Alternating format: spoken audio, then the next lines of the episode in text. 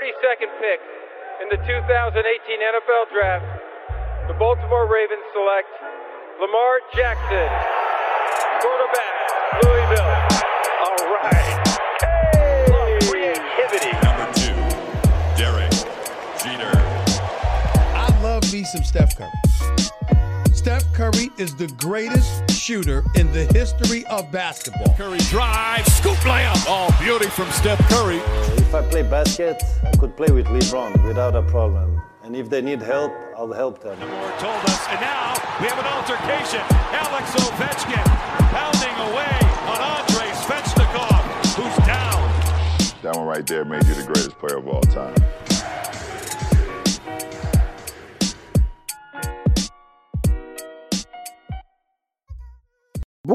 Bonsoir à toutes et à tous. Hype épisode 7. On est déjà là pour euh, parler cette fois-ci de sport US comme d'habitude, mais on va essayer d'aborder euh, les All-Star Games, les formats des All-Stars, puisque c'est la période. En NHL, euh, en NFL, ça arrive bientôt, un peu plus tard pour, pour la NBA au mois de février, et puis à l'été pour, pour la MLB. C'est les formats qui, qui intéressent toujours les fans, puisqu'ils sont associés au vote et, aux événements. On va essayer de faire le point un petit peu sur euh, les formats actuels et, surtout les perspectives d'évolution. On rentre dans une nouvelle décennie, donc on peut, très bien envisager l'idée de, faire évoluer ces formats. Avant de vous présenter l'équipe hype du, soir, euh, je voulais euh, faire une, annonce. Euh, c'est vrai que ça buzz pas mal, ça hype plutôt pas mal cette semaine avec la, la venue des, des Bucks et des Charlotte Hornets à, Paris. Euh, sachez que Hype Sport Media euh, aura la chance de, participer, en tout cas d'avoir accès aux, entraînements des deux équipes. Donc on essaiera de faire partager un petit peu tout ça à travers euh, quelques photos, quelques, vidéos notamment. Donc restez très très connectés tout simplement à nos réseaux sociaux et, on vous fera partager tout ça. Voilà, annonce faite. Je vous propose la team Hype du soir. Elle est composée de, de quatre, de quatre euh, hypers. Charles est avec nous. Comment vas-tu, Charles? Tu fais ton retour d'ailleurs. Oui, bonsoir messieurs. Tout d'abord, est-ce que vous m'entendez? J'ai eu quelques petits euh, soucis de son. Les, les, Spla- les Splash Brothers sont là. Euh, Angelo et Melvin. Salut les gars, comment Ah, les, allez-vous? les, ah, les, les, les Splight Brothers, les Splight Brothers, mais on va bien. Toujours bien, toujours bien, toujours heureux d'être là. Ah, Pour la NFL, c'est Benjamin qui est avec nous aujourd'hui. Comment vas-tu, Benjamin? Salut Sylvain, salut à tous, très content de vous retrouver. Cool. Et la MLB, et il fait aussi son retour euh, en 2020. Il avait participé au lancement avec nous. C'est Gaëtan pour Strikeout. Comment va Gaëtan? Bah ça va bien, euh, très très heureux de, de faire mon retour pour une nouvelle année, de nouvelles aventures et de nouveaux débats. Yes. Bon, bah écoute, je vois que tu es prêt. Euh, ça tombe bien parce qu'on va commencer avec toi, euh, Gaëtan. Ok d'accord, Ok. très bien. Euh, L'idée, c'est que tu puisses nous exposer un petit peu en MLB comment, euh, comment est vécu, comment se, un événement euh, All-Star. On peut peut-être déjà essayer de de- de- de- d'aller un petit peu plus loin en arrière et de se dire comment et quand a, a été créé cet événement, quel objectif il, il, il a aujourd'hui, est-ce que ça draine énormément de, de foule, est-ce que ça intéresse les médias et les fans, et, et, et comment on peut éventuellement arriver à, le faire évoluer euh, dans les, dans les années à venir. Ok, bon bah déjà back euh, dans le passé. Euh, bah, le, All-Star Game MLB c'est le, plus ancien des All-Star Games. hein. Euh, il a été créé en 1933 par un journaliste de Chicago qui s'appelle Arch Ward, euh, qui était surnommé le Cécile B2000 du sport. C'était quelqu'un qui a énormément d'idées. Il a notamment créé la, fameuse compétition de boxe amateur des Golden Gloves. Et donc, euh, 1933, il y a l'Expo universelle à Chicago et le maire souhaite avoir un événement sportif à la hauteur. Il demande au patron de Chicago Tribune trouver une idée et il demande à Archwarch, son, son journaliste, de trouver cette idée. Donc lui, propose tout simplement un dream game, un game euh, du game of century, un game du match du siècle. euh, les meilleurs joueurs de l'American League contre les meilleurs joueurs de la euh, National League. Euh, c'est un projet qui va emballer la MLB, parce que crack boursier de 1929, euh, la MLB a perdu en 3-4 ans 40% de ses spectateurs. C'est devenu presque un produit de luxe, donc ils ont besoin de se, de se dynamiser pour sauver le baseball. Et donc une idée comme ça, ça tombe à merveille. Mais au départ, c'est prévu pour être un one-shot. Simplement, ça avoir, ça va avoir énormément de succès. 8 millions de bulletins vont être distribués par 56 journaux à travers le pays. on va avoir 49 000 spectateurs au Cosmic Park le jour du match qui sera donc joué le 6 juillet 1933. Et en plus, les fans, on leur demande de voter pour les meilleurs joueurs de l'année 1933. Ils s'y tiennent. Et on a des Babe Ruth, des Lou Gehrig, des Lefty O'Doul, des, des Jimmy Fox, des Lefty Gomez. Voilà, le, top du top. D'ailleurs, 20 joueurs sur les 36 qui seront sélectionnés vont terminer au of Fame. Donc c'est un succès euh, total, commercial, sportif. Et donc en 1934, on décide de remettre ça à New York. Et depuis, eh ben, on a eu 90 euh, All-Star Games qui se sont joués. Euh, la seule année où ça s'est pas joué, c'était en 45. Et donc en 2020, chez les Dodgers de Los Angeles, on aura le 91e de l'histoire. Alors en fait, c'est, je pense comme la plupart des All-Star Games, il y a eu des formules différentes euh, qui ont été testées. On a même joué deux All-Star Games euh, entre 1959 euh, et 1962, mais c'est surtout à partir des années 80 qu'on va faire évoluer le, ce qu'on va appeler la Midsummer Classic, qui est donc quand même un très grand rendez-vous à la fois de la MLB, mais aussi du sport US et de la nation, parce que ça tombe pas très loin de, la, fête d'indépendance, c'est l'été, c'est le côté convivial, un peu patriotique hein, du sport américain. Et donc voilà, on, a fait évoluer ça pour en faire vraiment euh, une sorte de, week-end de fête où on va rajouter euh, en 85 le euh, Home Run Derby. ensuite, on va avoir le match des futures légendes, des futures grandes stars plutôt, en 1999. En 2001, on rajoute le match des célébrités de, softball. Et donc voilà, on crée une sorte de fanfest qui quitte un petit peu le côté sportif pour devenir vraiment une fête euh, que certains trouvent euh, encore aujourd'hui un peu trop euh, marketing. Donc voilà comment un petit peu le, ça s'est développé. Alors au départ, c'était un très très grand rendez-vous, une fête populaire, très suivie à la télé, mais euh, comme le baseball de manière générale et puis d'autres types de, All-Star Games qu'on rencontre dans le sport euh, américain, bah, il va décliner. Hein. Ces dernières années, euh, il y a une chute des audiences télé. en, 1910, en 2019, justement, on a eu le, les pires audiences télé pour un All-Star Game. si on prend les 10 plus basses audiences de All-Star Game, bah, c'est toute la décennie que l'on vient de, de, quitter. Donc effectivement, il y a un vrai quand même désintérêt pour le All-Star Game. Bon, qui, reste une fête, hein, qui reste un moment très important, ça marque la, moitié de la saison, euh, donc ça, reste quand même assez important, hein, et c'est euh, euh, c'est pas non plus en train de, mourir, mais voilà, on sent un déclin particulièrement chez les publics jeunes. Voilà, le, la MLB a perdu beaucoup de. Comment on peut, on peut expliquer ce, déclin, Gaëtan? Comment tu peux l'expliquer, toi? Alors, bah, il y a plusieurs, il y a, il y a plusieurs choses qui sont avancées. Euh, la première, c'est le vote. Euh, C'est-à-dire qu'il y a toujours eu un vote populaire hein, pour, euh, pour désigner, avec toujours la tentation, enfin, euh, d'avoir un vote de popularité plutôt qu'un vote vraiment sur les performances sportives. Mais bon, généralement, quand même, c'était assez, euh, assez carré.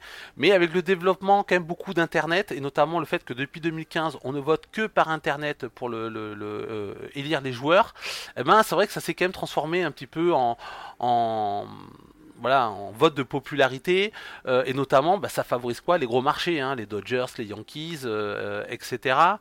Euh, l'autre chose, c'est que pendant très longtemps, leur Star Games, c'était vraiment... On serait passé d'un vote de connaisseurs à un vote, on va dire, un petit peu plus large et, plus populaire, on va dire. alors, bah, il y a plusieurs... Il y a plusieurs choses qui sont avancées. la première, c'est le vote. C'est-à-dire qu'il y a toujours eu un vote populaire hein, pour, euh, pour désigner, avec toujours la tentation, enfin, euh, d'avoir un vote de popularité plutôt qu'un vote vraiment sur les performances sportives. Mais bon, généralement, quand même, c'était assez, euh, assez carré. Mais avec le développement, quand même, beaucoup d'Internet, et notamment le fait que depuis 2015, on ne vote que par Internet pour le, élire les joueurs, eh ben, c'est vrai que ça s'est quand même transformé un petit peu en voilà, en vote de popularité, euh, et notamment, bah, ça favorise quoi? Les gros marchés, hein, les Dodgers, les Yankees, euh, etc. Euh, l'autre chose, c'est que pendant très longtemps, leur Star Games, c'était vraiment... Alors Gaëtan, je vais, te laisser réfléchir à cette question, on va, on va peut-être donner la parole à, Benjamin pour nous parler du Pro Bowl. Benjamin, je sais que le Pro Bowl, euh, c'est le, le 26 prochain, 26 hein, janvier prochain. Euh, c'est toujours euh, positionné avant le Super Bowl. Est-ce que tu peux nous, nous, expliquer un peu le format de cet événement sa crédibilité, comment est reçu par les fans cet événement Déjà vous dire, c'est que je ne vais pas parler aussi longtemps que Gaëtan pour parler du Pro Bowl pour une simple et bonne raison. Le Pro Bowl déjà de tous les All-Stars, entre guillemets, comme on les appelle, est le seul qui ne porte pas ce nom et est peut-être le moins utile et le moins sauvable, en tout cas c'est mon avis, d'entre tous. Pourquoi? Parce qu'on est sur un sport qui est avant tout un sport de contact, un sport où on veut faire mal à l'adversaire et à un moment donné, si vous mettez cette grand-messe, donc ce moment où on est censé se retrouver entre tous les meilleurs joueurs à la fin des playoffs et demander à tous ceux qui ont tapé dans le dur, qui ont pris des coups, qui ont eu des commotions cérébrales et qui se sont blessés de continuer de le faire un match de plus pour faire plaisir aux fans, ils en ont strictement rien à faire. Alors pour faire un petit peu court sur l'historique, on va prendre juste à partir du moment où la NFL est devenue la NFL, c'est-à-dire 1970 avec la merger entre la NFL et l'AFL. Euh, pendant euh, plus de 40 ans, on avait les deux conférences qui s'opposaient, c'était assez classique, l'AFC contre la NFC. Euh, la NFL s'est dit mince, ça marche de moins en moins, on va tenter quelque chose, on va peut-être essayer d'influer sur les autres ligues ou de piquer des idées à d'autres ligues. Qu'est-ce qu'on fait de 2014 à 2016 On passe sur une draft, il n'y a plus de conférence du tout. On a deux anciens joueurs qui étaient des superstars qui sont choisis et qui choisissent tour à tour des joueurs pour composer leurs deux équipes qu'on retrouve le dimanche sur le terrain. Ils ont tenté, force est de constater que s'ils ont arrêté au bout de trois ans, c'est que le résultat n'était peut-être pas complètement à la hauteur. En tout cas, ça n'est pas sauvé ce fameux Pro Bowl. Résultat, depuis 2017, euh, on est repassé sur un match conférence nationale contre conférence américaine avec des joueurs qui sont sélectionnés sur un mode un tiers, un tiers, un tiers. C'est des votes. Un tiers pour les fans, un tiers pour les coachs, un tiers pour les joueurs. Ceux qui gagnent le Pro Bowl ont des primes supérieures aux perdants, c'est évident. Le MVP a un petit truc en plus pour ne rien cacher une voiture. Mais le souci, c'est que donc, on est sur un Pro Bowl qui est un match entre des joueurs qui se sont mis sur la tronche toute la saison et à qui on demande donc de se taper dessus encore une fois, avec des règles de jeu qui sont différentes de celles de la saison qui sont adaptés pour que le match ne dure pas aussi longtemps, euh, pour qu'il y ait potentiellement moins de blessures, mais forcément ça dénature aussi le jeu. Comme je l'ai dit, ça se passe juste avant le week-end de Super Bowl, tu l'as précisé euh, euh, Sylvain, ça se joue ce week-end, donc entre les finales de conférence qui étaient dimanche dernier et le Super Bowl qui est historiquement le premier dimanche de février, et pour toutes ces raisons, le Pro Bowl fait qu'on a ni les équipes et les joueurs donc qui sont pour le Super Bowl, en général on a quasiment pas de joueurs qui étaient en finale de conférence. Et la plupart des superstars, ces dernières années, ne vont pas au Pro Bowl parce que franchement, elles sortent d'une grosse saison et si elles sont pas au Super Bowl, elles ont autre chose à faire. Donc je suis un peu dur avec la NFL et avec ce Pro Bowl, ce All-Star Game de la NFL. Mais pour moi, de tous ces All-Stars, c'est peut-être celui que malheureusement, on ne pourra pas sauver. En tout cas, on ne pourra pas sauver en tant que match purement et simplement. Est-ce que c'est possible? On n'a pas de réponse parce que techniquement, on ne peut pas dire qu'ils aient déjà une telle machine qui a roulé pendant tant d'années et qui soit arrêtée d'un coup. En tout cas, voilà, je vois les choses comme ça. Après, ce qui est sûr, c'est que les audiences, elles sont pas bonnes. Voilà, euh, on peut regarder les 10 ou 15 plus grandes, euh, grandes audiences de l'histoire du Pro Bowl. Les 4-5 derniers, ils sont pas dedans. Euh, les joueurs ont de moins en moins envie d'y aller, les fans sont de moins en moins motivés euh, par le Pro Bowl. Et je vous en prends juste un petit exemple comme ça. Euh, Laurent Marceline, qui travaille donc avec moi à Bein Sport sur la NFL, qui est le consultant avec lequel je bosse le plus souvent, part là cette semaine à Miami. Malheureusement pour lui, il sera à Miami une semaine avant le Super Bowl. Le Pro Bowl se joue à Orlando, donc en Floride, c'est quand même pas si loin que ça. C'est un fan, mais un mordu de NFL il sait même pas s'il va aller au Pro Bowl alors qu'il pourrait avoir une accréditation et pourrait aller voir les événements ou alors s'il y va, il m'a dit avant de partir qu'il y avait plus de chances qu'il aille juste peut-être euh, voir la journée avec euh, euh, le match de dodgeball, les concours de passe, de précision, de puissance et ce genre de choses plutôt que d'aller simplement voir le match parce que franchement l'intérêt bah il est quasi inexistant. Donc est-ce que la NFL le gardera en tant que tel? C'est possible. Est-ce qu'ils s'entêteront? C'est possible. Mais est-ce que grâce à ça, ils parviendront à obtenir à nouveau quelque chose auprès du public? Je ne pense pas. Ouais, alors moi j'avais juste une, réaction, c'est parce que euh, en 2019 en fait la MLB, le, All-Star Game est passé juste euh, derrière le Pro Bowl NFL en termes d'audience. C'est la première fois d'ailleurs.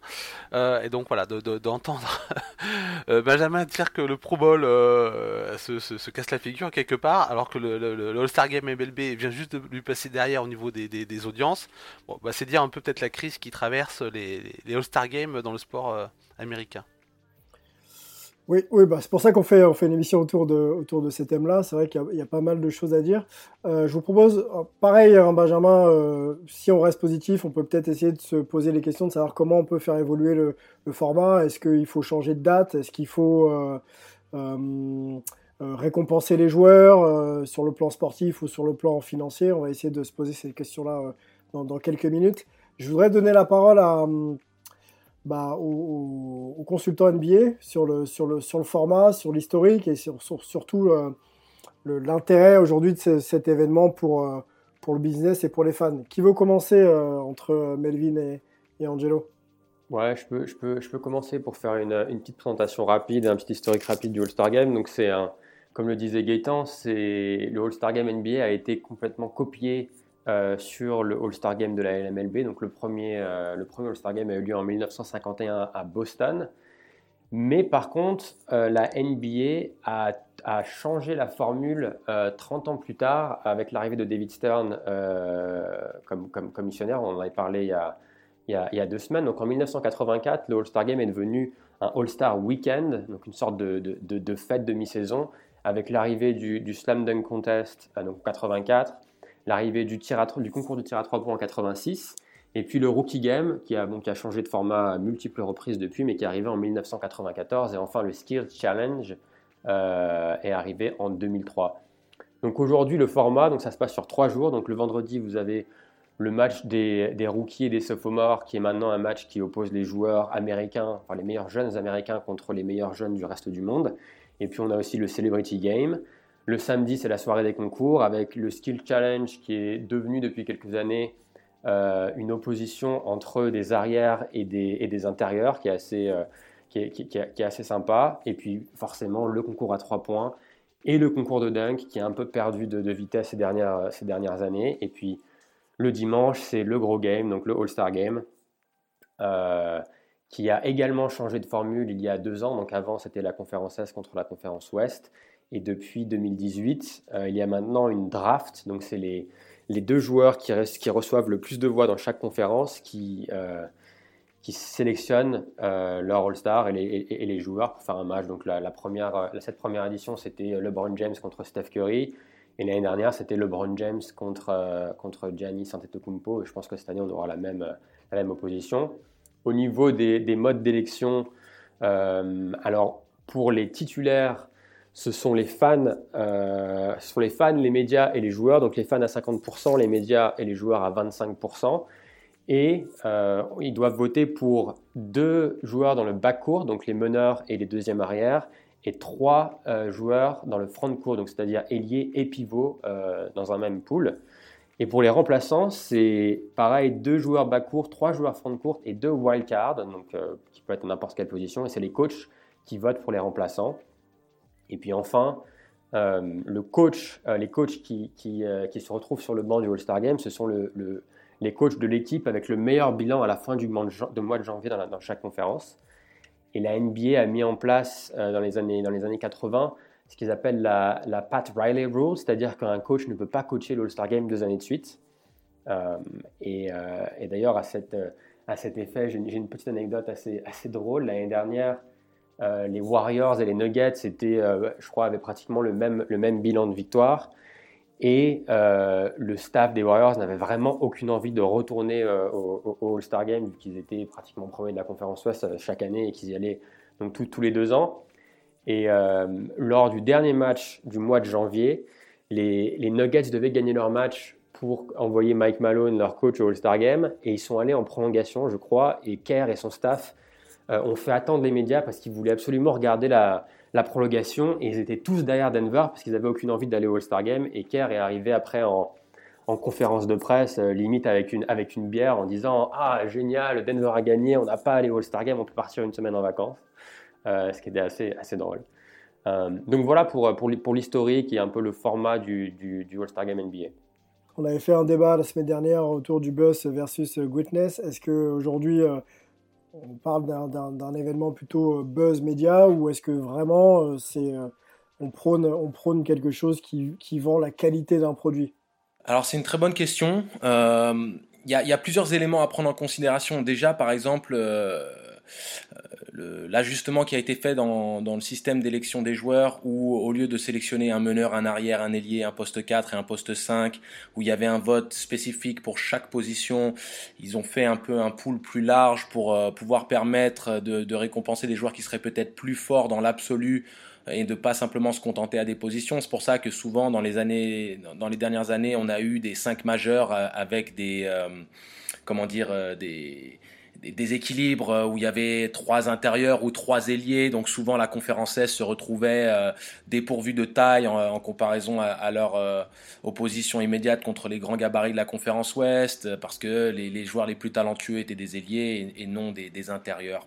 Et le, problème quand on parle de justement mettre, mettre en avant un vrai produit de qualité en comparaison à, à une promotion pure et dure, marketing et toujours d'essayer d'attirer plus de monde vers un spectacle plus qu'un contenu basket euh, euh, respectable. Euh, on voit souvent qu'on peut critiquer l'intensité qui est mise en avant, un peu à l'image du foot américain, les mecs veulent pas, veulent pas se blesser, il y, a toujours une, histoire de, repos qui est mise en avant je pense que dans les années 80, dans les années 90, voire même un tout petit peu au début des années 2000, le All-Star Game représentait encore un événement où il y avait une rivalité Est-Ouest et surtout une rivalité entre les joueurs beaucoup plus prononcée. Maintenant, il y a plus de copinage, la culture NBA a changé et euh, ce, ce justement où il y a les élections des capitaines, où on va prendre les copains avant même d'essayer de construire une équipe euh, concrètement pour gagner un match c'est ce qui est un peu paradoxal dans l'absolu et, je pense aussi que le format n'est pas forcément salutaire pour avoir les vrais meilleurs joueurs qui sont vraiment all-star. Et, euh, d'ailleurs, euh, Evan Fournier a, dit quelque chose de, très intéressant par rapport, euh, par rapport à, ses réactions de, jouer à un niveau All-Star plus que d'être élu All-Star. Angelo, je vous propose d'ailleurs, puisque Melvin a eu la chance de le rencontrer la semaine dernière en marge du match contre les Warriors, je vous propose d'en écouter un petit extrait. Il répond justement à sa potentielle élection au All-Star Game cette année. J'ai lu une quote de Brad Stevens qui a, parlé dernièrement, qui a dit que euh, évoluer à, un niveau de All-Star c'était beaucoup plus important parce que enfin, ont trois gars qui sont potentiellement. Et j'ai trouvé cette phrase très juste. Euh, j'ai toujours dit que je voulais, je voulais évoluer à, un très fort niveau, c'est ça qui m'importe. Vous savez, il y a tellement de, politiques et de, joueurs qui méritent de le faire qui ne vont pas le faire. Je pense à un gars comme McCollum qui pourrait le faire depuis 4 ans déjà. Voilà, ce qui est, ce qui est important, c'est que c'est très bien joué. C'est vrai qu'aujourd'hui, il y a deux. Euh, plusieurs typologies, mais il y a deux typologies euh, importantes de joueurs qui se dégagent. Il y a ceux qui se, qui se battent pour, euh, type Rudy, euh, aller All-Star et être reconnus pour ce qu'ils font chaque soir sur le terrain. Et puis Evan, qui lui pense que cette sélection, ça peut être du bonus simplement, mais le plus important pour lui, c'est d'être d'être et de jouer à un niveau All-Star chaque, chaque soir. Qu'est-ce que vous en pensez de, de, de, la position d'Evan Peut-être Angelo, tu peux nous en dire un mot? Déjà, ce que j'aime particulièrement chez Evan, c'est qu'il a, il a une mentalité très old school. Et euh, on a pu euh, en attester, par exemple, lors de la Coupe du Monde, euh, aucune euphorie après la victoire en quart de finale et la défaite en demi-finale qu'il a gérée avec beaucoup de chagrin.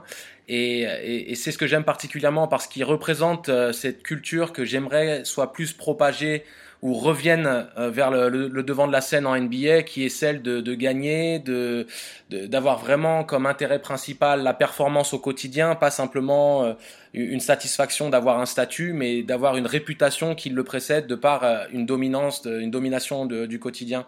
Et, ce qui est vraiment intéressant, c'est de se dire aussi, et, Melvin en avait déjà parlé dans les précédents podcasts, c'est que d'un côté on doit s'appuyer sur ce nombre de sélections All-Star et sur un CV de All-NBA Teams et de titres individuels pour pouvoir prétendre à une place dans le Hall of Fame en fin de carrière, mais que euh, on essaye toujours de mettre en avant euh, le fait que mais c'est pas si grave si on n'a pas cette sélection All-Star parce que tes pairs te respectent et, comprennent la valeur que tu as. Et c'est toujours ce qu'on essaye de mettre en avant, par exemple, euh, pour Rudy Gobert. Mais la finalité, c'est que Rudy, il est double meilleur défenseur de l'année. C'est le, le, numéro 1 au niveau des screen assists. Donc il a un impact énormissime sur euh, la qualité de jeu proposée par les Jazz. Et euh, l'impact aussi dans, euh, au niveau défensif, sans pour autant toucher les ballons, c'est qu'il est extrêmement influent dans le fait de gêner les tirs et de, de baisser les pourcentages de ses adversaires. Et il est très correct offensivement. Et c'est là où il faut trouver le juste milieu entre mettre en avant les joueurs correctement dans, dans l'idée de les récompenser de, par les résultats de leur équipe, mais aussi leur performance individuelle, et promouvoir la NBA et les meilleurs talents dans l'absolu. Et c'est là où il y a un questionnement, on se dit, est-ce qu'on on pense à Trey Young, qui est super dominant individuellement, mais qui est dernier de la NBA, ou Rudy Gobert, qui est super important dans une des meilleures équipes à l'Ouest dans, dans, dans l'état actuel? Donc euh, c'est quand même très compliqué, on pourrait en parler pendant des heures. Euh, Gaëtan disait euh, au tout début de l'émission que aujourd'hui les, votes et le pouvoir étaient vraiment placés entre les mains des fans et que, les retours étaient euh, pas toujours très très cohérents. On essaiera de développer aussi cet, aspect-là, le rôle des médias aussi dans tout ça en, deuxième partie. Je voulais juste pour revenir sur l'ITV Les Vannes, on, fera un hors-série comme on l'a pu faire avec Antoine Roussel, donc on vous mettra l'intégralité de l'interview sur, les réseaux sociaux dans quelques jours. Je voulais donner la parce qu'on n'a pas encore évoqué le, hockey. Je voudrais donc donner la, parole à Charles sur, euh, sur le All-Star du hockey. Je crois, Charles, hein, c'est le 20-25 janvier aussi. Hein, c'est dans quelques jours, hein, le All-Star Game euh, de la NHL. Oui, évidemment. Alors, oui, d'abord, il, y a bien lieu ce week-end, euh, séparé en, deux temps, hein, le, jeu d'habileté le, vendredi et le match en lui-même, les matchs même, euh, j'en reviendrai un petit peu plus tard, euh, le samedi, dans la nuit de samedi à dimanche à, 2h du matin. tout d'abord, hein, le, All-Star Game a beaucoup changé, beaucoup évolué depuis sa, création dans, les, dans les années 50. Alors, au, début, hein, c'était le vainqueur de la Coupe, l'équipe qui a remporté la Coupe Stanley, qui affrontait des, des joueurs All-Star. Ensuite, dans les années 60, on est passé euh, l'Est contre l'Ouest, comme c'est le cas dans, beaucoup de, sports euh, américains. Ensuite, ça, a encore changé, l'Amérique du Nord contre le reste du monde, mais euh, les derniers changements les plus importants ont lieu dernièrement, entre 2011 et 2015. Eh bien, ce sont les capitaines qui sélectionnaient les joueurs un petit peu comme, comme en NBA. Et depuis donc 2016, on a droit à un tout nouveau format, puisque les baisses étaient conséquentes hein, de, des, des audiences avec un format à 3 contre 3, un mini tournoi hein, entre les divisions donc euh, quatre équipes, deux demi-finales hein, entre la conférence Est, euh, les deux divisions, et deux autres divisions qui, s'affrontent dans l'autre euh, demi-finale, des, petits matchs de, 10 minutes. Vraiment un, format qui a relancé les, audiences, hein, plus 40% en 2016. Le problème, c'est que, eh bien, euh, comme, euh, comme disait un petit peu Benjamin avec, euh, le Pro Bowl, pas beaucoup de contacts, pas beaucoup de défense, beaucoup de buts marqués, un petit peu une fatigue pour rien pour certains joueurs qui ont décidé cette année, c'était le cas aussi l'année dernière, de, refuser une sélection All-Star Games cette année. En plus, des joueurs de, points, hein, Alexander Ovechkin, Marc-André Fleury, Toucaras, des joueurs d'expérience qui, qui visent un titre, une Coupe Stanley et qui donc ont besoin de repos. Euh, donc en soi, dans ce week-end-là, ce qui a maintenant de, très intéressant, ce sont les jeux d'habileté qui se renouvellent d'année en année. On, a droit vraiment de, choses extrêmement intéressantes. Les joueurs sont de plus en plus techniques, donc on leur fait faire des, choses de plus en plus compliquées. Et euh, c'est vraiment ce qui, est le plus regardé en soi que, que le match euh, All-Star Game en lui-même. Ok, alors messieurs, on a fait le tour là avec, avec vos différents formats historiques et, et état des lieux on est à peu près tous sur la même ligne, en tout cas de ce que je comprends. Euh, événement, euh, euh, on va dire, qui stagne ou alors, ou alors qui est en net recul sur l'intérêt. qu'est-ce que qu'est-ce qu'on pourrait imaginer pour chacune de chacun de vos événements pour redynamiser un petit peu tout ça? Gaëtan, est-ce que tu peux nous, donner ton point de vue et quelques idées peut-être sur, sur, sur, sur la MLB euh, alors quelques idées, non, j'ai pas forcément la, la prétention, mais peut-être euh, voir un petit peu les, les problèmes qu'il faut qu'il faudrait résoudre. Alors déjà, pour réagir, euh, parce que finalement, je, on se rend compte que les quatre sports hein, rencontrent les, mêmes difficultés, alors que ce soit au niveau des, audiences, au niveau de la popularité de, l'événement, aussi des interrogations au niveau euh, entre marketing, euh, tradition du jeu, les joueurs, parce qu'en MLB aussi, on a des joueurs qui se désistent, ou, les franchises leur demandent de se désister pour éviter les, les, les blessures, alors que, par exemple, en 1970, Pete Rose charge le catcheur en plein All-Star Game, il le démonte totalement, c'est devenu euh, une des images de baseball les plus euh, connues qui, qui, qui soit. Aujourd'hui, effectivement, on n'a plus cette intensité-là euh, au niveau du All-Star Game, il n'y a plus cette opposition. Donc comment on pourrait faire pour recréer de l'opposition et c'est un peu mal parti parce que, comme j'ai tout à l'heure, on a des jeux entre les deux ligues qui, se ressemblent de plus en plus. On parle même de mettre en place le batteur désigné au niveau de, la National League. Du coup, les gens se retrouvent plus là-dedans. Donc, je pense que la piste, c'est essayer de remettre au goût du jour cette rivalité et donc de pas avoir un baseball qui soit toujours le même entre ces deux ligues. Le problème, c'est que dans le baseball, on est toujours entre l'innovation et la tradition. Euh, que ça reste quand même un, événement qui euh, euh, qui est un marqueur pour savoir effectivement quels sont les meilleurs joueurs, parce que un petit peu comme NBA, c'est très important sur son CV d'avoir quand même l'appellation All-Star.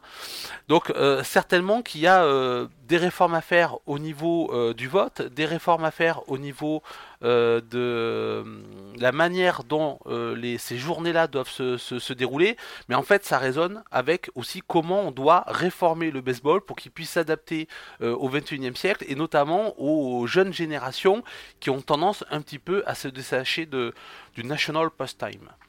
Est-ce qu'aujourd'hui on n'est pas simplement sur un problème, euh, on va dire, d'identité euh, de l'événement, euh, plus que d'une question de format. Je m'explique. Est-ce qu'aujourd'hui euh, les joueurs qui représentent euh, ou qui sont invités à ces événements-là ont encore un intérêt à, y être? Alors plus que des intérêts financiers. Est-ce qu'ils expriment vraiment la volonté d'y être et d'y participer, de s'impliquer et de jouer?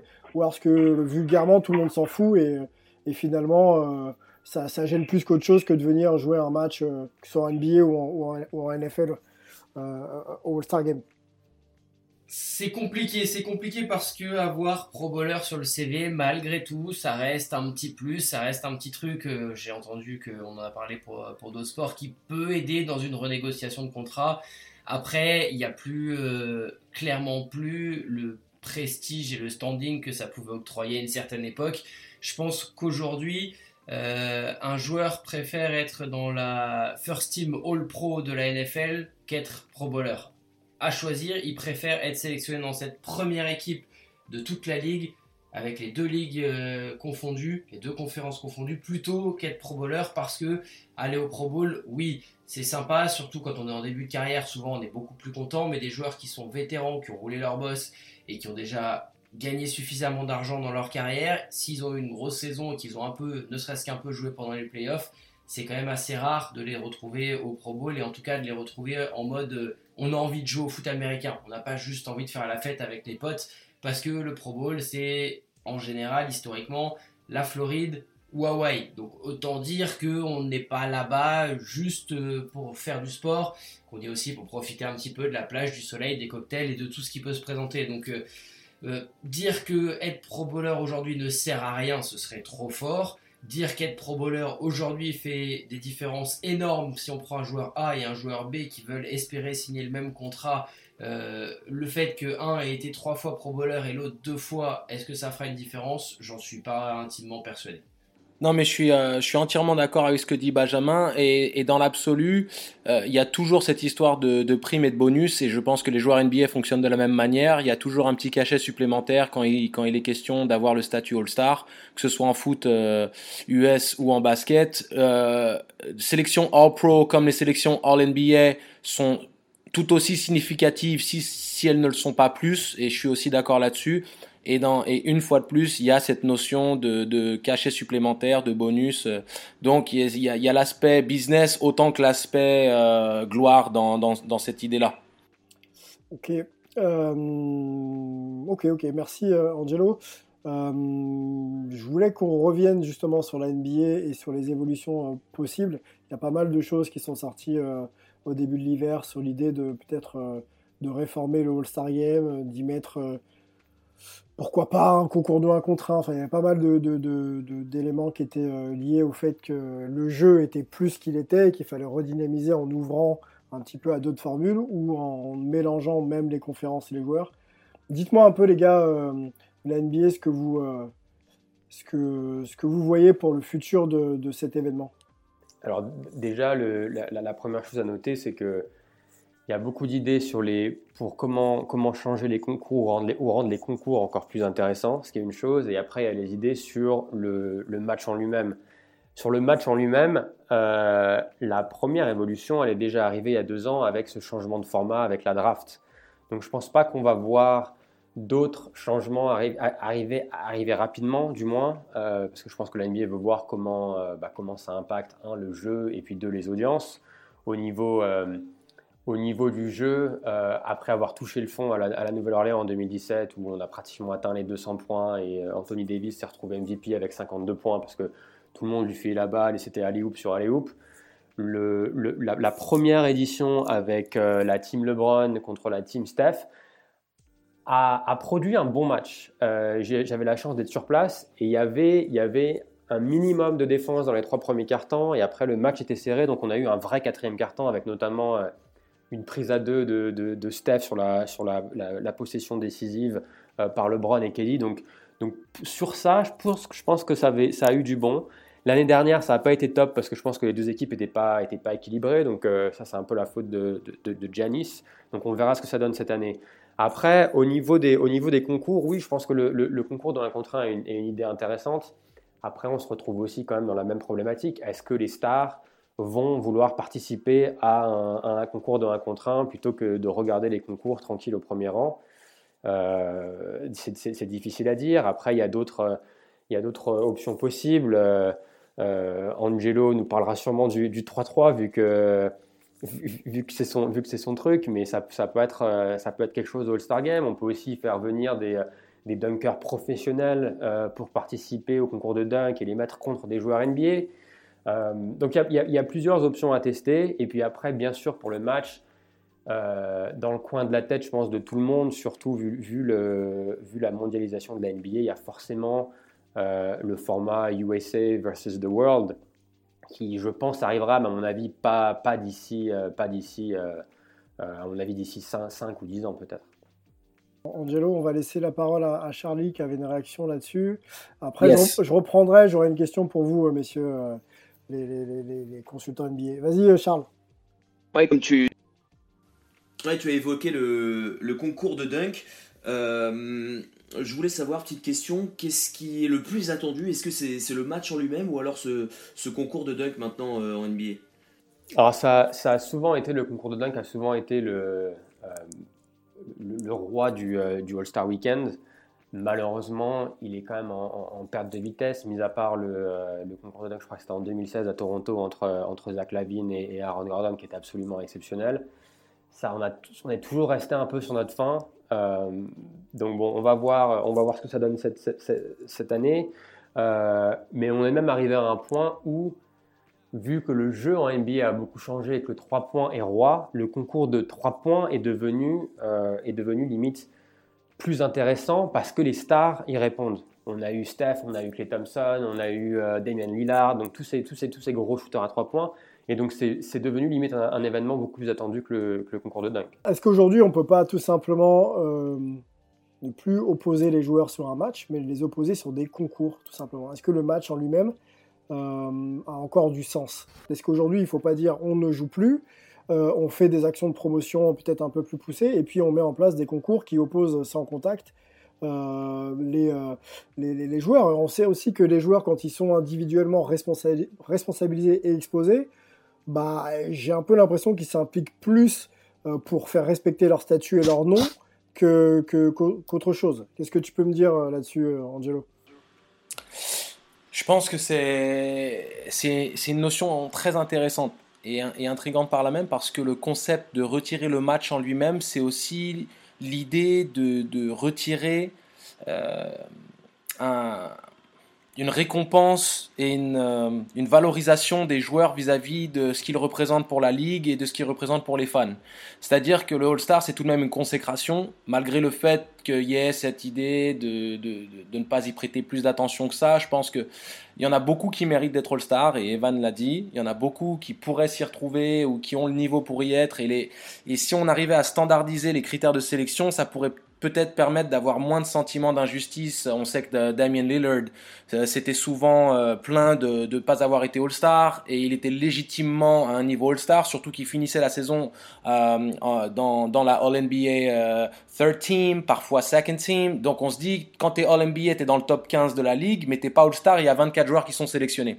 Donc c'est là où il y a peut-être ce décalage.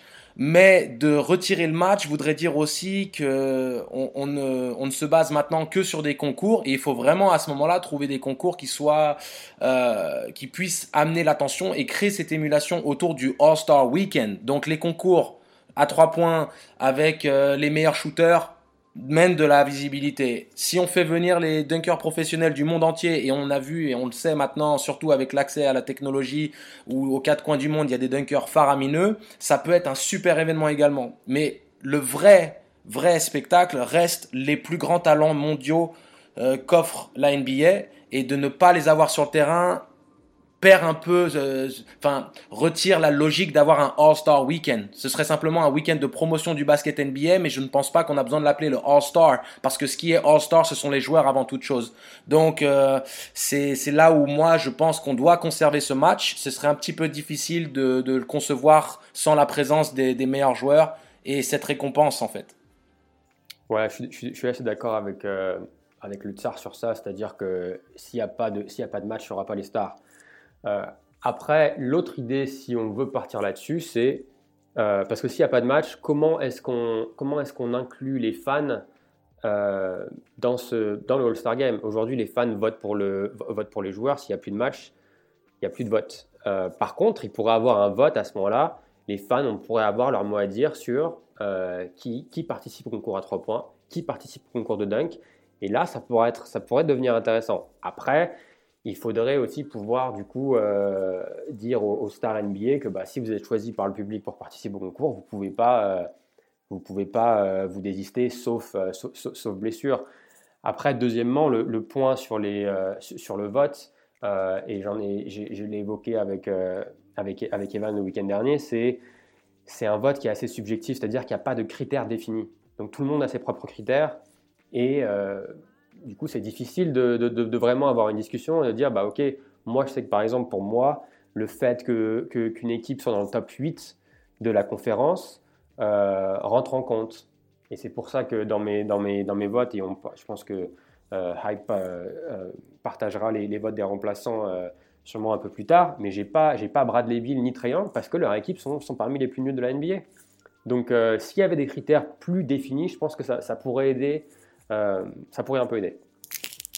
Je trouve plutôt intéressant ce que vient de dire, euh, Melvin et, j'aimerais réagir là-dessus parce que effectivement peut-être qu'une des clés globalement pour garder cette ossature parce que je crois qu'on va tous plus ou moins être d'accord pour dire qu'un All-Star week-end, un week-end Pro Bowl, ce que vous voulez, sans ce format match plus concours, bah ça sera plus la même chose, et ça sera plus la même saveur et a priori ça n'ira que vers un terme inéluctable. Euh, peut-être qu'il faut avant tout déjà commencer à se, à se poser des questions sur comment on sélectionne les joueurs, qui sélectionne les joueurs, pourquoi. Et j'ai beaucoup aimé euh, ce qu'a proposé Melvin de dire, bah, quelque part, euh, impliquer les fans, on le sait malheureusement ou heureusement, ça dépend de quel côté on se place, c'est obligatoire aujourd'hui, surtout à l'époque des réseaux sociaux, à l'époque d'Internet et tout ça.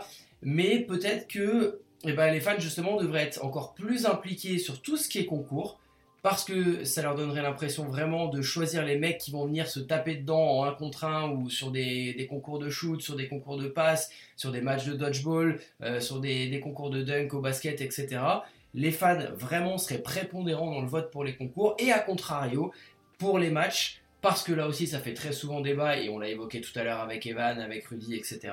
Pour les matchs, et eh bien là, en tout cas c'est ce que je pense, les fans auraient peut-être plus forcément intérêt pour que le match regagne de la légitimité et que les joueurs y retrouvent un intérêt à, être impliqués dans le choix des joueurs qui participent à la rencontre à ce All-Star Game ou à ce Pro Bowl. Et laisser ça, en tout cas je, le vois comme ça, principalement aux coachs et aux joueurs parce que c'est eux qui font la ligue. Et quelque part c'est eux qui se retrouvent face aux autres joueurs, face aux autres coachs tous les jours ou tous les deux jours ou tous les quatre jours. Et il n'y a rien de mieux, il n'y a personne de mieux que pour juger qui justement mérite sur la saison en question d'aller ou pas au, All-Star Game. Même les journalistes, et pourtant euh, c'est notre fond de, notre fond de commerce pour moi, euh, ont encore plus de subjectivité, ont trop de subjectivité, et ça devrait être quelque chose, les sélections pour le match, qui se regardent entre les joueurs et les coachs. Ok, donc euh, limiter l'impact sur les sélections des All-Stars pour le match aux, fans. Et, leur permettre d'être un peu plus impliqués sur l'aspect entertainment, ce qui correspondrait peut-être un peu plus à, l'approche qu'ont certains fans du produit NBA, quoi. C'est ça, hein, si j'ai bien résumé. Exactement. Ok. Euh, Angelo, tu avais peut-être une, euh, une, réaction sur ce qu'a dit Benjamin? Oui, je, pense que, que, Benjamin a raison et ce qu'avait suggéré Melvin est très, a beaucoup de sens. donner aux fans cette possibilité de vraiment avoir un réel impact parce que 25% simplement dans la sélection des joueurs, ils savent très bien qu'à un moment donné, bah, ils avaient envie de voir Caruso ou Takofal, ils les verront jamais mais sur les concours, c'est plus intéressant. Et le truc que moi je voulais rajouter, euh, qui est particulièrement important, je pense, c'est que euh, il y a eu mention. Euh, Adam Silver a parlé de potentiellement mettre de l'argent en jeu pour motiver les joueurs. Ce qui pour moi est conceptuellement la pire chose qu'on pourrait mettre sur la table, parce que ça veut dire qu'on rend le jeu et l'attrait et la motivation des joueurs comme étant un simple impact, une simple motivation financière et qu'on retire en fait la beauté euh, la beauté du jeu et l'attrait que devrait être euh, la, volonté de, donner le meilleur de soi-même pour la beauté du sport, pour euh, sa réputation, tel qu'un Michael Jordan ou un Kobe Bryant qui ont toujours eu à cœur d'être la meilleure version d'eux-mêmes. Il disait toujours que quand il y a des spectateurs qui viennent des quatre coins du pays pour venir les voir jouer, ils veulent leur donner la meilleure version d'eux-mêmes. C'est un peu cette idée-là. Donc cette mention de payer les joueurs potentiellement vainqueurs du match All-Star, je pense que c'est ça, ça, instillerait un vice qui serait vraiment très malsain on partage, je pense, tous le, les, mêmes, euh, les mêmes problèmes. Euh, mais c'est vrai que il y, a, soit on arrive à, redonner du sens euh, au match pour rester vraiment dans, une sorte de tradition. Et pour nous, au niveau MLB, ça serait vraiment l'opposition de style entre American League et, National League.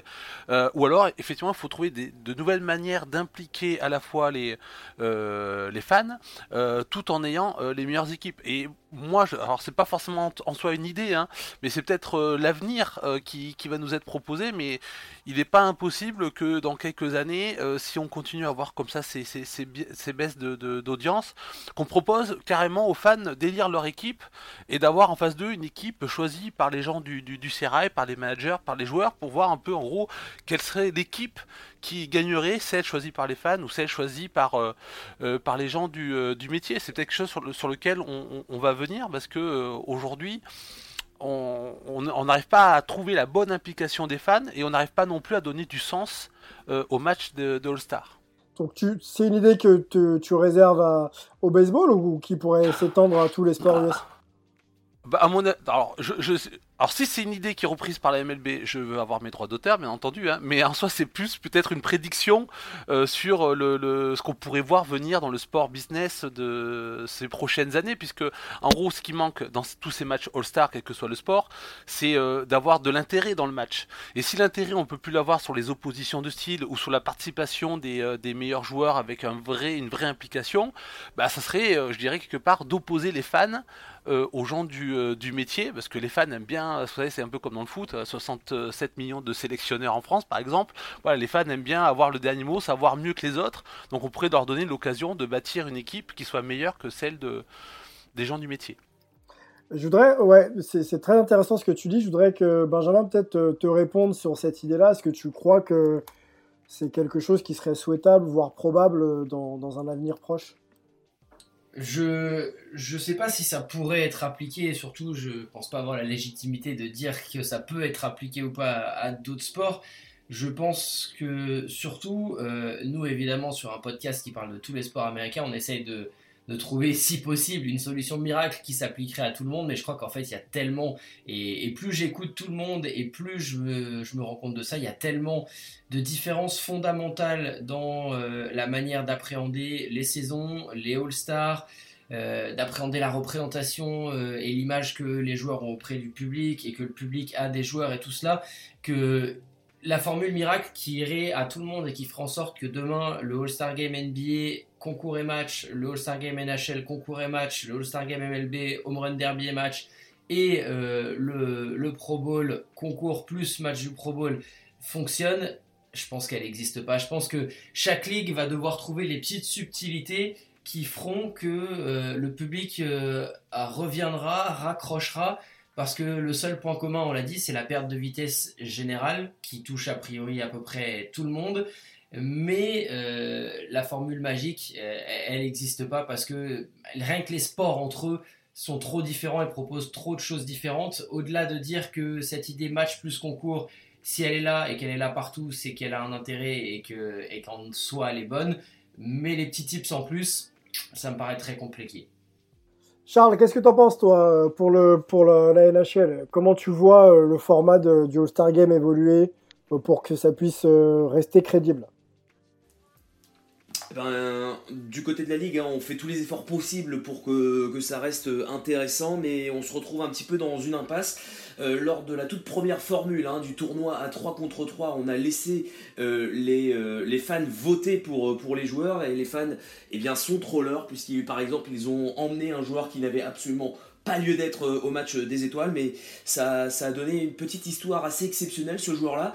Il est devenu carrément MVP de, de ce tournoi-là. Il a été porté par les autres joueurs, mais du coup, eh ben, du côté de la Ligue nationale, on a, aimé forcément le buzz qu'il y a eu autour de ça, mais on a moins aimé le fait que, qu'une sélection All-Star ne soit pas, euh, comment dire, euh, le summum, quelque chose d'exceptionnel. Alors du coup, maintenant c'est la Ligue qui décide de voter, de d'élire ses, ses, propres participants, et les maintenant les fans ne votent que pour un seul joueur par division, donc 4 en tout, ce qui reste euh, vraiment peu. Donc voilà, on aseptise un petit peu le, le, All-Star Game. Et euh, en plus de ça, on a mis une carotte euh, en NHL. C'est 1 million de dollars pour l'équipe qui va remporter le All-Star Game qui oui, un million, mais très généralement, euh, les, joueurs qui, remportent euh, une partie de, cet argent eh bien, reversent évidemment à des associations. Et ça, c'est intéressant parce que ça leur donne une motivation, parce qu'ils s'impliquent hein, euh, quasiment tous dans, des associations pour, eh aller chercher un petit peu d'argent.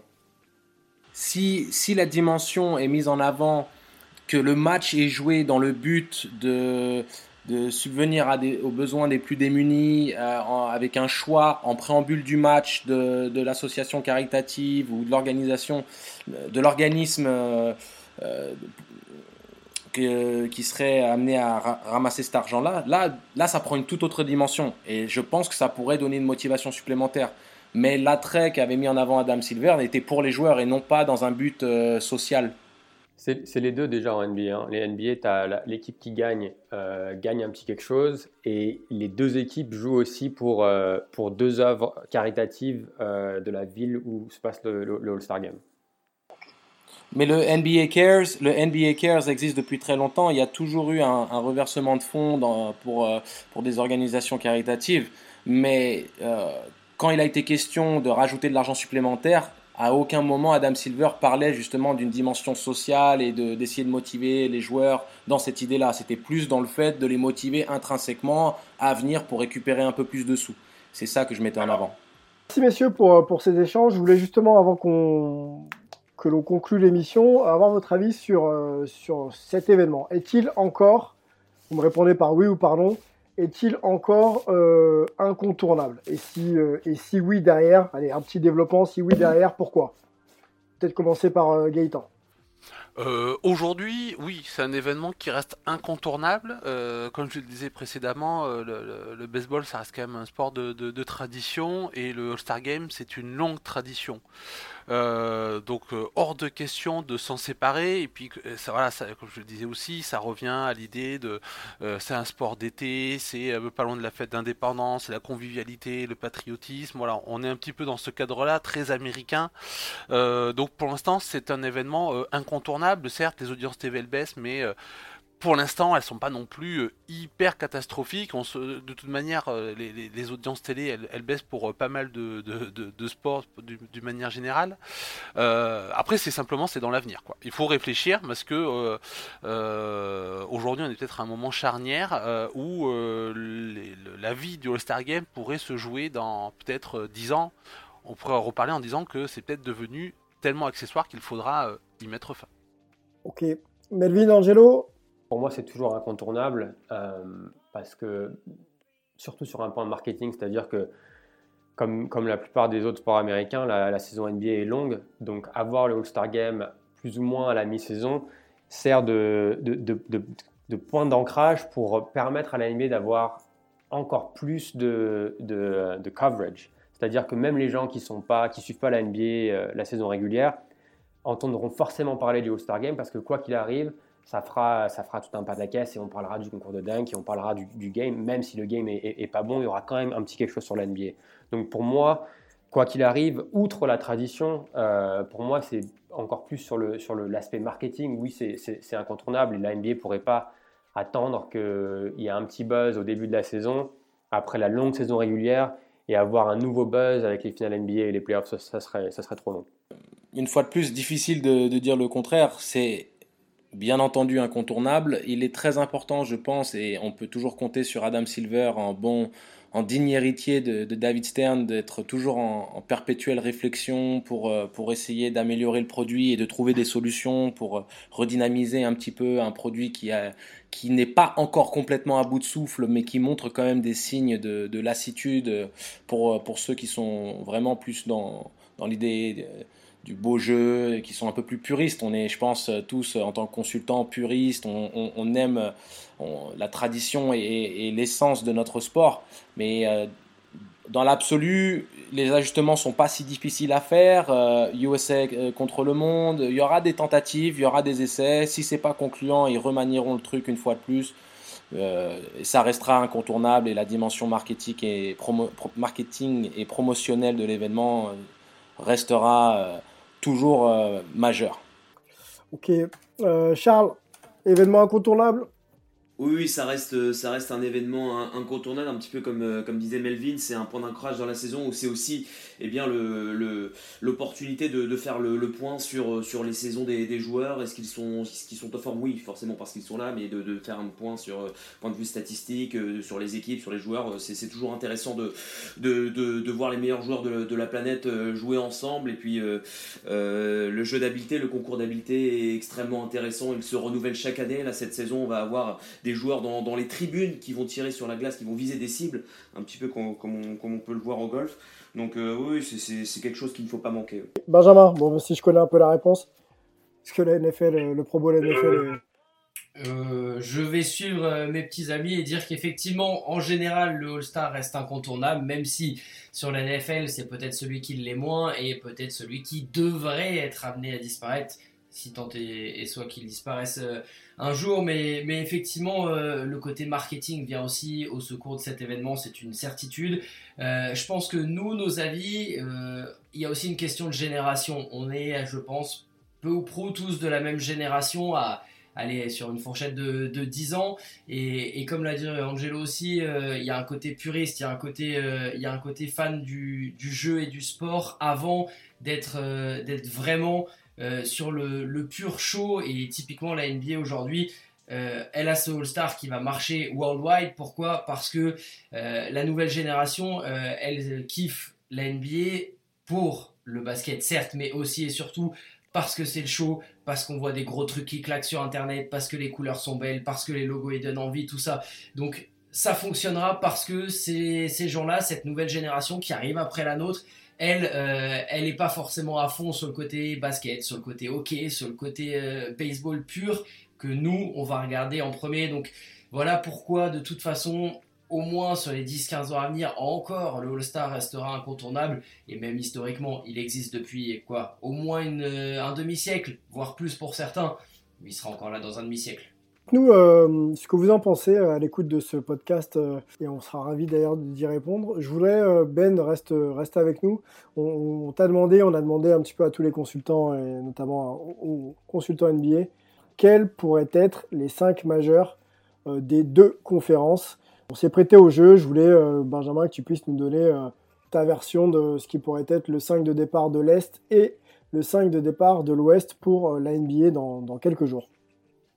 Alors, me concernant, je me suis euh, contenté des 5 de départ parce que je vais être honnête avec vous, j'ai commenté que 3 matchs NBA cette année et ayant été bien accaparé par la NFL et la MLB, euh, je voudrais pas faire d'impair et, envoyer des gens qui le méritent moins que d'autres. Donc, on va simplement dire pour l'Ouest, Doncic, Arden, LeBron, AD, Jokic. Pour l'Est, Yanis, Siakam, Butler, euh, Trey Young et Monsieur Kemba Walker. Pourquoi Trey Young dans ton 5 de départ alors qu'il est euh, dans les bas-fonds de la conférence Est? Pourquoi Trey Young? Parce que Trey Young, individuellement, même s'il peut encore progresser sur la manière de faire briller les coéquipiers autour de lui, je le trouve très bon. Il y a une vraie progression. Elle est clairement notable entre l'an dernier et cette saison. Et, à un moment donné, euh, on ne peut pas demander à un joueur d'être non plus responsable à 100% de ce que fait son équipe. Trey Young n'est pas Michael Jordan, clairement et il peut pas à lui tout seul faire en sorte qu'Atlanta gagne des matchs. Par contre, il peut garder Atlanta dans des matchs que les Hawks normalement doivent perdre très largement. On l'a vu sur le MLKD face, aux Raptors. Il a plein de choses encore à, progresser, notamment défensivement où il n'est pas forcément toujours très impliqué, mais en même temps, on en connaît d'autres des superstars en MLB qui n'ont pas toujours une implication défensive extraordinaire. Et, et Young, pour moi, sur, euh, sur ce backcourt de la conférence Est, je le mets parce que, bah, à un moment donné, euh, j'ai pas été plus convaincu par d'autres joueurs qui pourraient être à sa place. J'adore Ben Simmons, mais sur la première partie de saison, globalement, Ben Simmons m'a pas plus convaincu. Il est extraordinaire là depuis deux semaines, et je suis bien placé pour en parler parce que je l'ai dans mon équipe en fantasy. Mais sur la première partie de saison, globalement, j'ai envie d'y voir Trayon.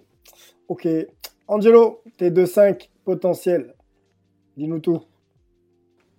Mes 2-5 potentiels, en fait, c'est par rapport, euh, je pense que Melvin euh, sera d'accord, c'est difficile de, faire différent des autres. Euh, donc, à l'ouest, Arden, Doncic, LeBron, AD et Jokic. Et à l'est, Yanis, bien entendu, qui est le MVP contender numéro 1, Embiid, Simmons, Kemba Walker. Et mon cinquième. Euh, en plus, je te l'avais envoyé là. Cinquième, Jimmy Butler. Euh, merci, Butler. Butler, Jimmy Butler. Donc, euh, je pense que ce sera légitimement les cinq qui seront représentants, les représentants des deux conférences par la presse mondiale et par la majorité des, des spécialistes NBA. C'est un c'est un peu compliqué d'aller différemment en fait. Plutôt deux euh, Sixers que deux Celtics. C'est ton choix. Alors oui, parce que comme ils sont tout de même proches au niveau du classement dans la conférence Est, à un moment donné, il faut tout de même mettre en avant la différence de talent entre les, les, joueurs majeurs des Celtics en comparaison aux joueurs majeurs des Sixers. C'est là où, quand c'est comparable à 2-3 victoires près, à ce moment-là, on peut quand même mettre en avant le talent individuel en comparaison au bilan de l'équipe. Si c'était vraiment les, Celtics étaient deuxième et les Sixers neuvième, à ce moment-là, pour moi, j'aurais favorisé plus euh, les, les, Celtics. Mais comme ce n'est pas le cas, je reste sur le talent euh, dans ce dossier-là. Après, je pense que ouais, j'ai les mêmes, j'ai les mêmes cinq que euh, qu'Angelo. Moi, je voulais juste réagir sur. On a parlé déjà de, de, de, de Simmons et de Young. et j'ai déjà expliqué que moi, le fait qu'il se soit dernier, même si individuellement il est exceptionnel, ça je ne le, je le, je le remets pas en cause. Euh, pour moi, parce que Atlanta est tellement, est tellement mauvais, euh, pour moi, il ne euh, peut pas être dans le 5. Et après, ce n'est pas, pas une prédiction, c'est vraiment, c'est vraiment mon avis.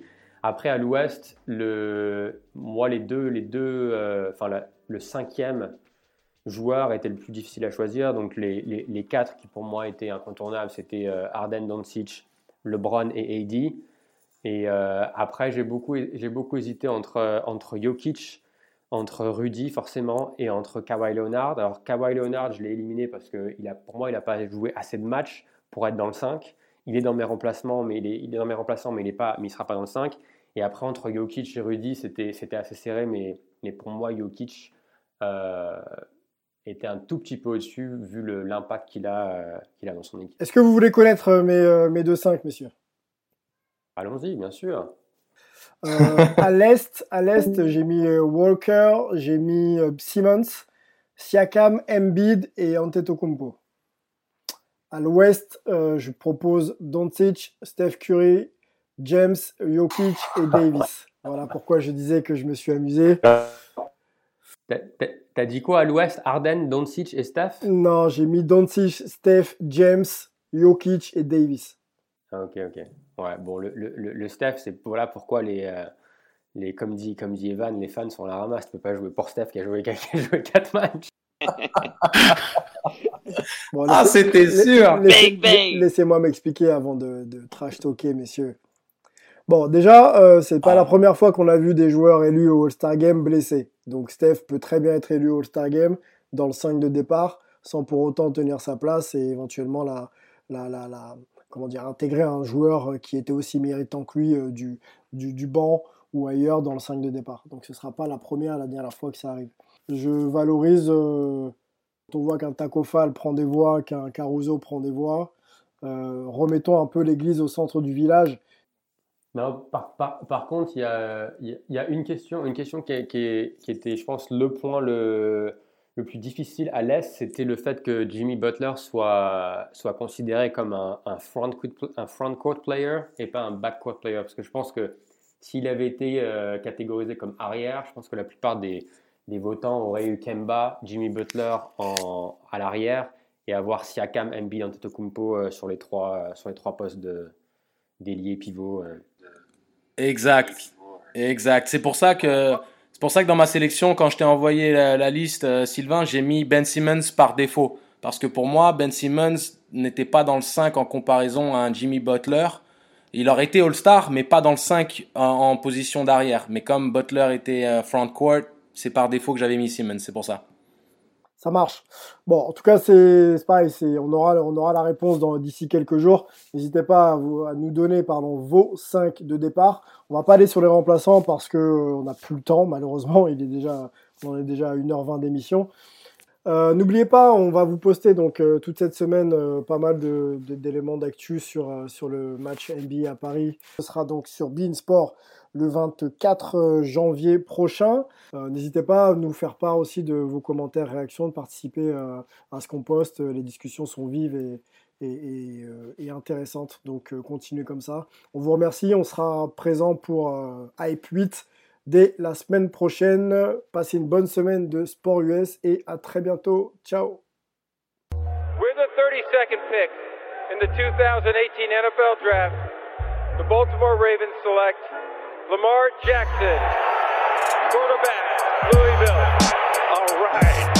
Hey! Creativity. Number two, Derek Jeter. I love me some Steph Curry. Steph Curry is the greatest shooter in the history of basketball. Curry drives, scoop layup. Oh, beauty from Steph Curry. If I play basket, I could play with LeBron without a problem. And if they need help, I'll help them. Told us, and now we have an altercation. Alex Ovechkin pounding away on Andrei Svechnikov, who's down. That one right there made you the greatest player of all time.